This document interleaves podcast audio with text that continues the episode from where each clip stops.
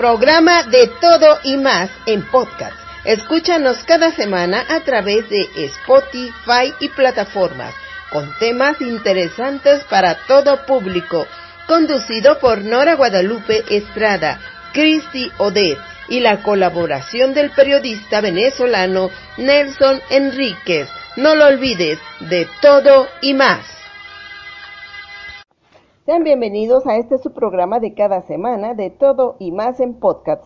Yo soy Nora Guadalupe Estrada y hoy les hablaré de 15 cosas que no sabías de Roberto Gómez Bolaños Chespirito. Hablamos de él con motivo de su octavo aniversario luctuoso. Roberto Gómez Bolaños podía haber sido abortado por su madre, ya que ella en el momento de estar embarazada también tenía una enfermedad que la puso en la disyuntiva de decidir por la vida de ella o de su hijo. Aún con riesgo de perder la vida, ella decidió tener a su hijo. Todo salió muy bien y gracias a esta decisión pudimos conocer el gran talento de Chespirito. A Roberto Gómez Bolaños le dijeron que era un Shakespeare en chiquito, por eso surgió el apodo de Chespirito. Roberto Gómez Bolaños era poeta, pues en el año 2003 publicó un libro de poesía llamado Y también poemas. Él dijo que era una recopilación de todos los poemas que a lo largo de su vida él había hecho.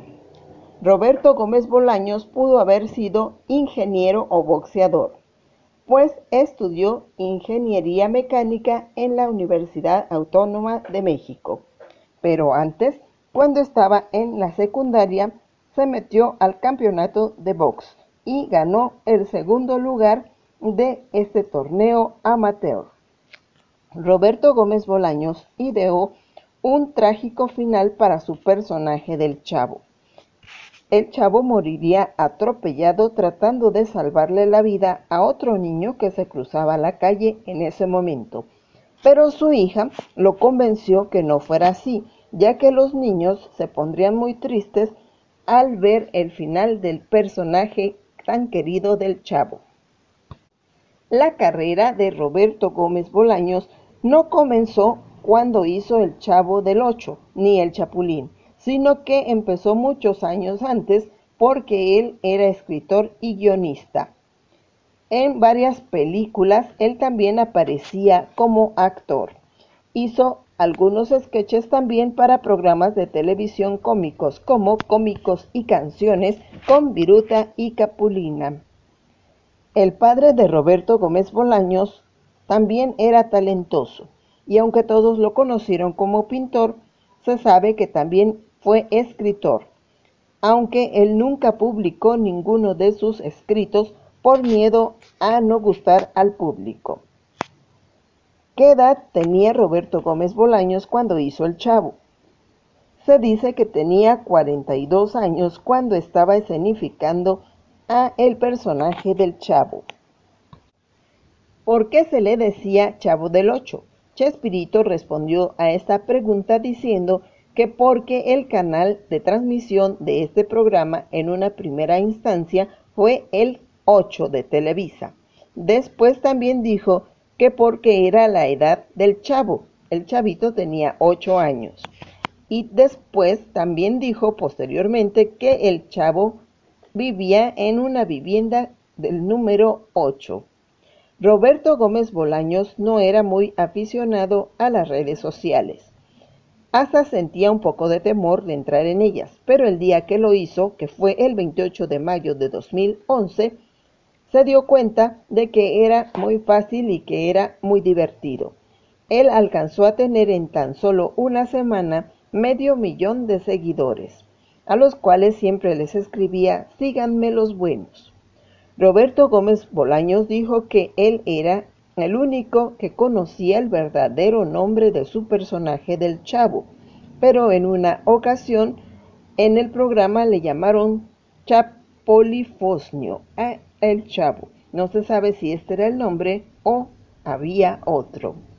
Roberto Gómez Bolaños era muy asiduo a saborear el chocolate espumoso como lo puso en la serie El Chavo del Ocho, ya que él también tomaba cada semana en su casa una bebida caliente de chocolate. Las famosas tortas del chavo de verdad eran degustadas por Roberto Gómez Bolaños en su juventud, quien las preparaba con los ingredientes que componen esta torta. Pero el más importante, el jamón. Se dice que Roberto Gómez Bolaños vivió mucho tiempo en una población llamada Ejutla de Crespo en el estado de Oaxaca. Esto lo hizo en su niñez y se aficionó a jugar béisbol, pues tenía parientes en este estado. Hoy recordamos a Chespirito en su octavo aniversario luctuoso, este 28 de noviembre de 2022. Continuamos con este programa. Bienvenidos a su programa de todo y más, bajo la producción de Nora Guadalupe Estrada Palomo desde México, programa que enaltece la cultura mexicana y también muy importante para todos eh, quien les habla, eh, su corresponsal de, Venezuela, Nelson Enríquez, países hermanos. Cabe destacar que Venezuela es un país donde se siente mucha identificación con la cultura mexicana, pues poco por, por la influencia de sus novelas, series, películas y la música. También aquí cuando una joven cumple 15 años o en una boda, también llegan los mariachis. Y hoy vamos a hablar de cómo murió Raúl Chato Padilla, mejor conocido por su personaje Jaimito el Cartero en la serie del Chavo del Ocho. El actor se desvaneció en pleno set de grabación y fue Chespirito quien lo encontró sin vida. El actor Raúl Chato Padilla tenía 75 años al momento de su muerte. Eh, justamente en plena grabación de esta icónica serie se despidió del escenario artístico el siempre recordado Jaimito el Cartero. Según el periódico Milenio, fue el mismo Roberto Gómez Bolaño quien encontró a su compañero fallecido en el apartamento de la vecindad donde grababan la producción. Este, cabe destacar que este actor muere de un ataque al corazón, según reseña la revista semanal.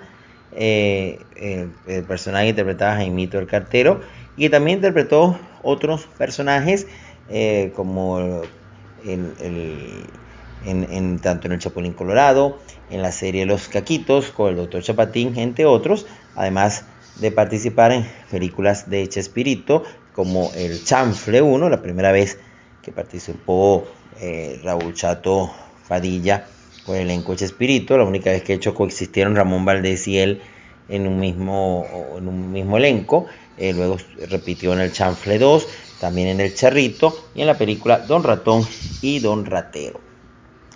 Eh, además, también trabajó con Cantinflas en la película eh, el, ministro y yo.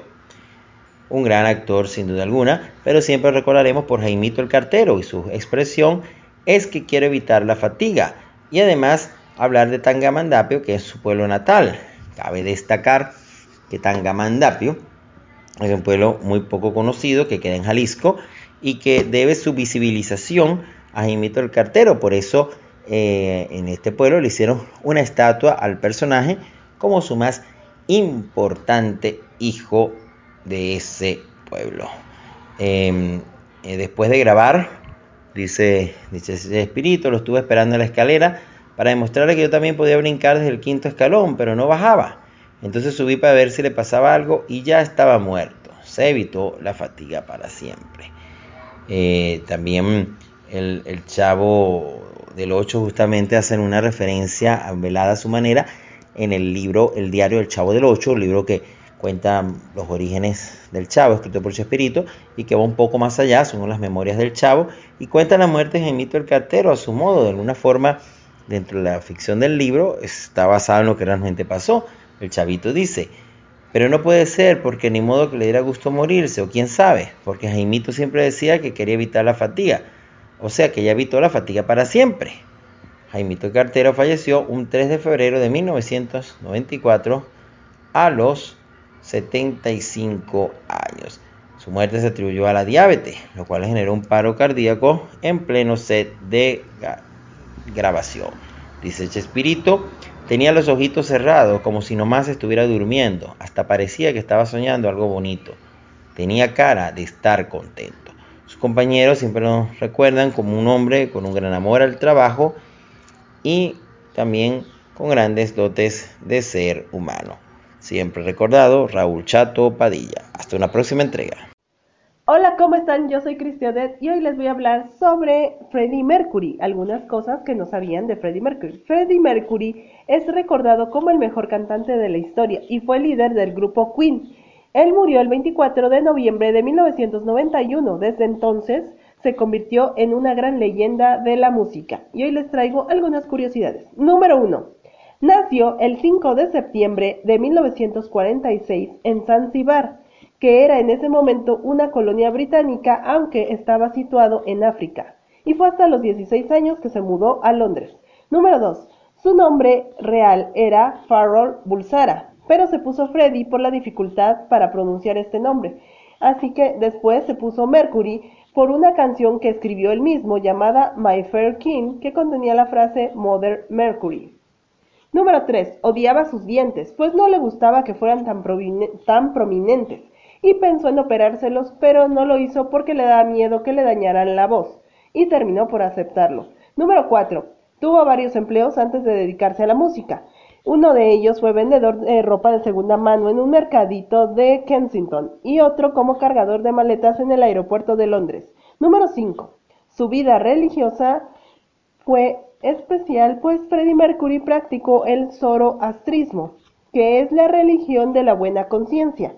Pero como su personalidad excéntrica no iba con lo conservador de este culto, terminó dejándolo. Número 6. Fue un amante de los gatos.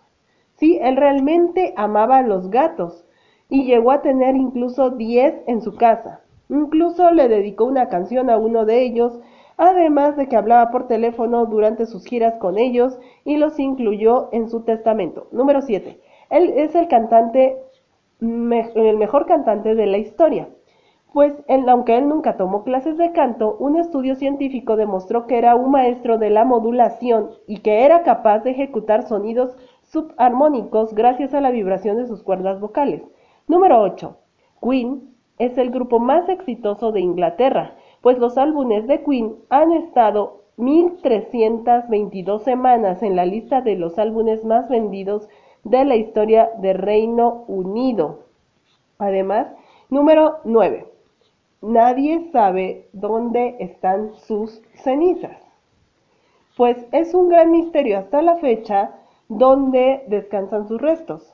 Pues se sabe que fue incinerado pero se cree que, algún, que sus restos fueron dejados bajo un cerezo en su mansión y otros que sus cenizas fueron esparcidas en un lago en Ginebra, en Suiza, pero no se tiene una versión oficial. Yo soy Cristianet, estas fueron curiosidades o cosas que no sabían de Freddie Mercury. Hasta pronto.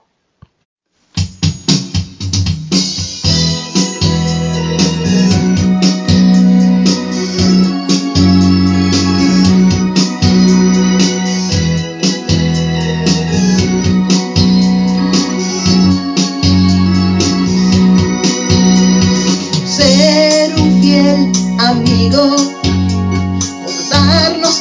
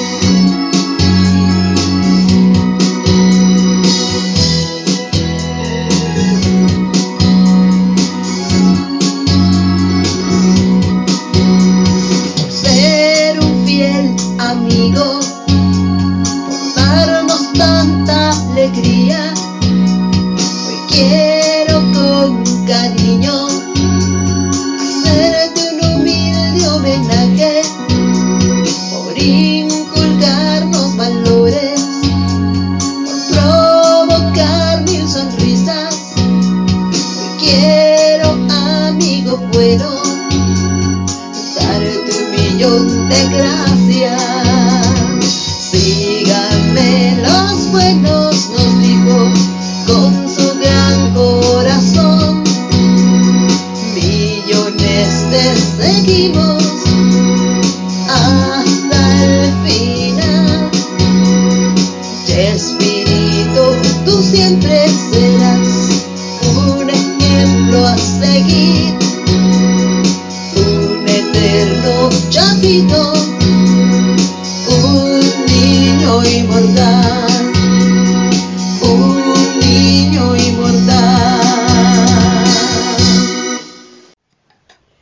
Esto fue tu programa de todo y más en podcast. Escúchanos la próxima semana con nuevos temas interesantes. Haz este programa tu favorito. Con Nora Guadalupe, Cristi Odez y el periodista venezolano Nelson Enríquez.